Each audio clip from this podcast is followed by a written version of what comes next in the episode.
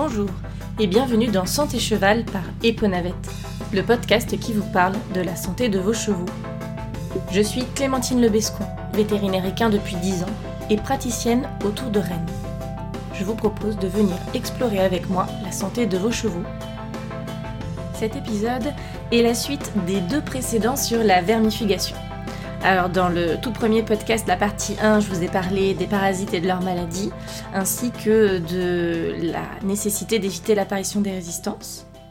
Dans le deuxième épisode, je vous ai parlé donc de comment est-ce qu'on évite ces résistances. On a discuté un peu de coproscopie et puis euh, de protocoles de vermifugation pour les adultes.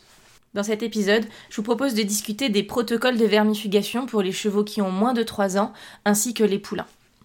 Je pense sincèrement que cet épisode complète le précédent, mais qu'il faut absolument avoir écouté les autres pour avoir tous les éléments de langage et pour bien le comprendre. Alors n'hésitez pas, si vous ne l'avez pas déjà fait, à écouter euh, les deux premières parties pour savourer pleinement les informations de celui-ci. Pourquoi est-ce que c'est important de différencier euh, les jeunes des adultes? En fait, il y a une immunité qui va se mettre en place chez le cheval adulte au fur et à mesure donc le cheval euh, est parasité et donc on se rend compte que euh, plus le cheval est adulte, plus il tolère en fait euh, les parasites qu'il a et au final il y a un, espèce d'équilibre qui se crée, encore une fois pas chez tous, mais qui fait que le cheval n'excrète pas tant que ça. Mais les chevaux de moins de 3 ans n'ont pas encore cette immunité assez forte et donc ils sont très sensibles euh, aux parasites, et donc ils sont plus sensibles aux maladies qui en découlent. Ce qui fait que ces chevaux qui ont moins de 3 ans, en fait, moi ce que je préconise, par rapport à tout ce qui est euh, conseillé dans les bonnes pratiques, bien évidemment, c'est de les traiter de manière systématique, 3 voire 4 fois par an. Et alors là, combien avec quoi il faut voir avec votre vétérinaire parce que ça va dépendre encore une fois du surpâturage par exemple. Euh, de s'ils sont au box, tout le temps ou majoritairement ou au pré tout le temps. S'ils ils sont dans des petits paddocks en sable euh, où euh, tous les chevaux passent ou s'ils sont sur 10 hectares. Tout ça, ça change. Donc il n'y a pas de, de protocole type. Ce qui est sûr, c'est que les chevaux de moins de 3 ans doivent recevoir 3 voire 4 vermifuges par an. Et si c'est gros support pâturage, s'il y a de vrais problèmes de parasitisme dans l'écurie, eh ben ils reçoivent 3 avermectines par an. Oui, c'est pas dans les bonnes pratiques, mais on peut se permettre de faire ça uniquement sur les chevaux de moins de 3 ans si on a des adultes qui vont ensuite pâturer sur ces pâtures, qui eux n'ont été vermifugés que deux fois par an. Et c'est là où le parasitisme et les vermifuges, c'est vraiment vraiment quelque chose de global et, qui doit être raisonné de manière euh, globale avec vos pâtures, vos chevaux, l'âge qu'ils ont, euh, comment vous, on, on fait la rotation des pâtures parce que juste un protocole, malheureusement, ça n'existe pas. Ensuite, on va parler des poulains. Donc les poulains, j'entends euh, moins d'un an. Euh, eux, ils ont des parasites euh, un peu plus spécifiques. On a parlé des ascaris tout à l'heure, ces vers ronds qui font des, bouchons intestinaux. et puis il y a les strongyloides qui font des diarrhées dans les premières semaines. Un poulain doit être vermifugé à 8 semaines de vie, donc 8 semaines ça fait 2 mois. et alors, Là, on est sur quelque chose qui est très personnel. Il faut que vous soyez avec, en accord avec votre vétérinaire. Personnellement, euh, je leur donne une seringue entière de panacure, donc du fimbendazole, parce que c'est la dose qui permet euh, d'être actif sur les strongyloïdes. Quand bien même il n'y en a pas, euh, ça me permet d'être sûr que au moins j'ai fait un traitement pour ça. Et ensuite, on fait des vermifuges tous les 2-3 mois euh, avec des molécules euh, qui sont actifs sur les ascaris, donc soit du pyrantel, soit de l'ivermectine. Euh, donc moi, mon protocole, c'est 2 mois, 4 mois, 6 mois. ça, c'est en fonction aussi de l'élevage, de la conduite, de la, du surpâturage, etc. Ce qui est important, c'est que au sevrage, ils soient vermifugés et autour de 9 mois qu'ils aient un vermifuge duo, donc contre le ténia. les poulains s'infestent du ténia et il faut qu'ils aient absolument bah, le ténia. Euh, grosso modo, hein, euh, autour de 9 mois, euh, c'est enfin entre 7 et 9 mois, on va dire, selon, selon l'âge qu'ils ont au sevrage ou à la fin de l'automne, ben c'est, le moment de le faire. Et sinon, il ben, faudra le faire au printemps quand, quand ils partent sur une, une, vermifugation de chevaux de plus de 1 an mais moins de 3 ans, quand on arrive à la vermifugation du printemps un petit peu particulier, c'est la poulinière. Euh, je ne sais pas si vous avez retenu tout à l'heure, mais les strongyloïdes sont transmis par le lait de la jument. Et donc, c'est bien de vermifuger la jument à peu près une semaine avant terme.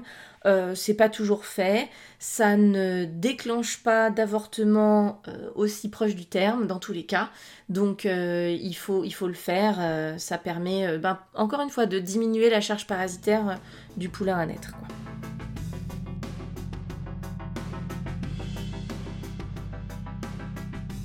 La dernière chose que je voudrais aborder avec vous, c'est la gestion des pâtures parce que c'est tout aussi important que la gestion des vermifuges des chevaux. En fait, je vous l'ai dit en tout début, mais je leur dis là, à peu près 80% des parasites se trouvent dans les pâtures. Donc, traiter les chevaux, c'est bien, mais si on a des pâtures qui sont blindées de vers et de parasites, bah en fait, ça marche moins bien. Alors, c'est facile de dire, euh, évitez le surpâturage, ayons un cheval par hectare.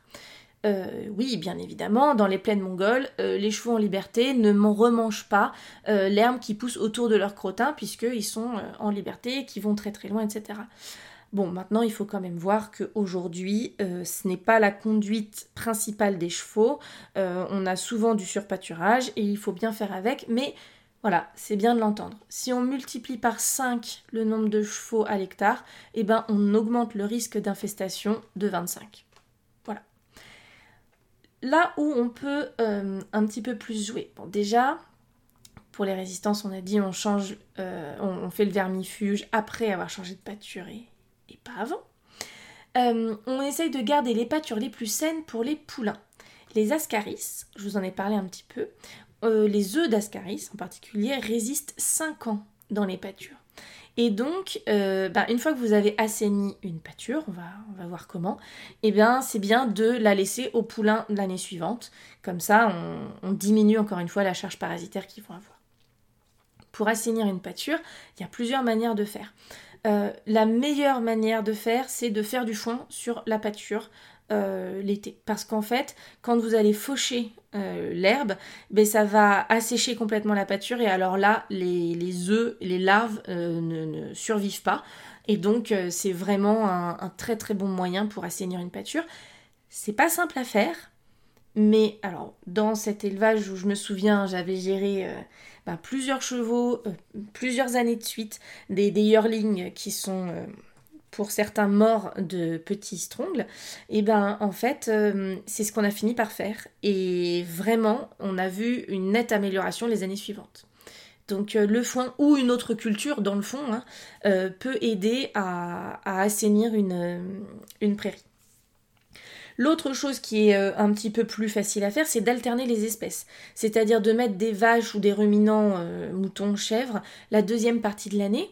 Les chevaux vont euh, excréter leurs œufs en début d'année, en début de saison. Là, printemps, ça va être le moment où ils vont ensemencer les pâtures de, parasites. Et puis la deuxième partie de l'année, ben, on les met dans une pâture qui n'a pas été encore pâturée, par exemple, et on met des vaches qui vont, ou d'autres ruminants, qui vont ingérer en fait ces œufs et ces parasites, enfin ces larves maintenant puisqu'ils vont évoluer, ces larves, et euh, mais elles vont être tuées dans le rumen puisque les parasites ne sont pas communs. Et donc euh, ben ça assainit une pâture. On peut faire ça en alternant, on peut aussi faire du copâturage, c'est-à-dire que ben, les moutons ou les chèvres, euh, voire même les vaches vont manger les refus des chevaux, et d'ailleurs inversement. et donc c'est vraiment intéressant comme conduite d'élevage. Ça amène bien évidemment son lot de contraintes, mais, euh, mais c'est très intéressant. La seule chose qu'il faut, c'est penser à euh, vermifuger les bovins aussi, parce qu'il y a quelques parasites communs. On parlait de la douve, mais il y a quelques, euh, quelques vers ronds aussi, et donc bah, il, faut, il faut vermifuger tout le monde, pas que les chevaux. Ramasser les crottins. Bon, on a bien vu, hein, les œufs, ils sont excrétés par le crottin. C'est donc autour des crottins que la charge parasitaire va être la plus forte. Euh, si on ramasse le crottin, ben on diminue en fait le nombre d'œufs qui va se transformer en larves et qui va infester la pâture. C'est pas franchement facile, alors euh, pas dans des grandes pâtures, c'est plus simple et vraiment voire indispensable quand on a des petits paddocks en sable où les chevaux ben en fait, euh, font que grignoter les trois bouts d'herbe qu'il y a et du coup, ben là, là ils, se, réinfestent vraiment fortement. il existe des aspirateurs à crottin. Je crois qu'en Angleterre, ça se fait pas mal. Voilà, à, regarder, mais bon. Cholet, cholet c'est une manière aussi de, tuer les parasites c'est un peu controversé. Euh, d'abord parce que si c'est pas bien fait, et eh ben ça peut ne pas être efficace. Euh, ensuite, euh, alors là pour le coup, je parle d'expérience. certes, c'est qu'une fois, mais vraiment, on avait des, des, juments dans un pré où on les a remises trop tôt après le cholage, et eh ben euh, elles ont toutes, euh, enfin pour beaucoup, fait des inflammations dans le pied. Et quand on a vu trois mois après arriver des grandes lignes rouges sur les sabots, en particulier les sabots clairs, euh, et en fait, on pense vraiment qu'elles ont fait une surcharge hépatique. Enfin, il y a eu un problème de, de à cause de des grains de chaux en fait qui n'avaient pas assez fondu, parce que pas assez de pluie peut-être. Enfin, plein d'hypothèses. Mais bon, la chaux c'est bien, mais c'est pas voilà, c'est encore un peu controversé, puis en plus, euh, parfois, ça ne fonctionne pas euh, suffisamment. Donc, euh, ça n'a jamais été prouvé dans tous les cas. Donc, voilà, si vous avez l'habitude de le faire, n'arrêtez pas parce que je l'ai dit. En revanche, il n'y a pas que ça, et le fait de choler n'est pas une garantie absolue. Voilà. Et puis, la dernière chose, c'est si vous utilisez du fumier de cheval pour euh, mettre dans vos pâtures, il eh ben, faut bien le composter avant, faut pas le mettre euh, ou attendre très très très très très longtemps avant de le mettre parce que bah, c'est la chaleur du compostage qui va tuer euh, les, les œufs et les larves et les parasites. mais juste comme ça, remettre du crottin pour épandre, bah, en fait on va juste épandre les œufs et les larves partout. Voilà. J'en viens à la fin.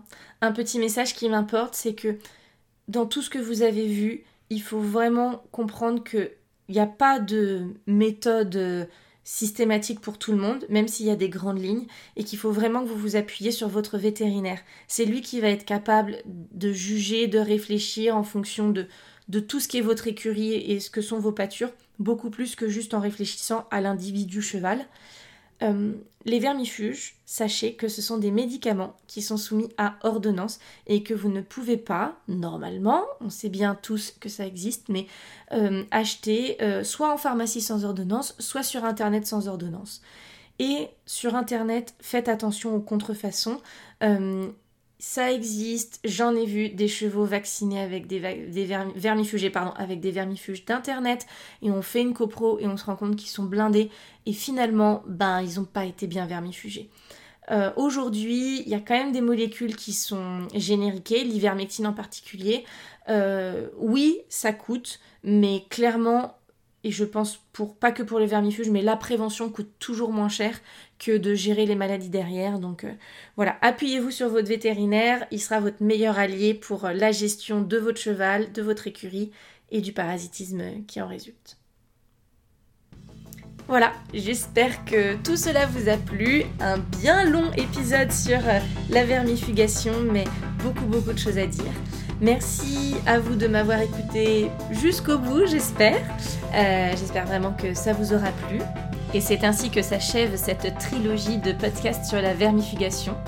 J'espère que cela vous aura intéressé, vous y aurez trouvé les réponses euh, aux questions potentielles que vous vous posiez.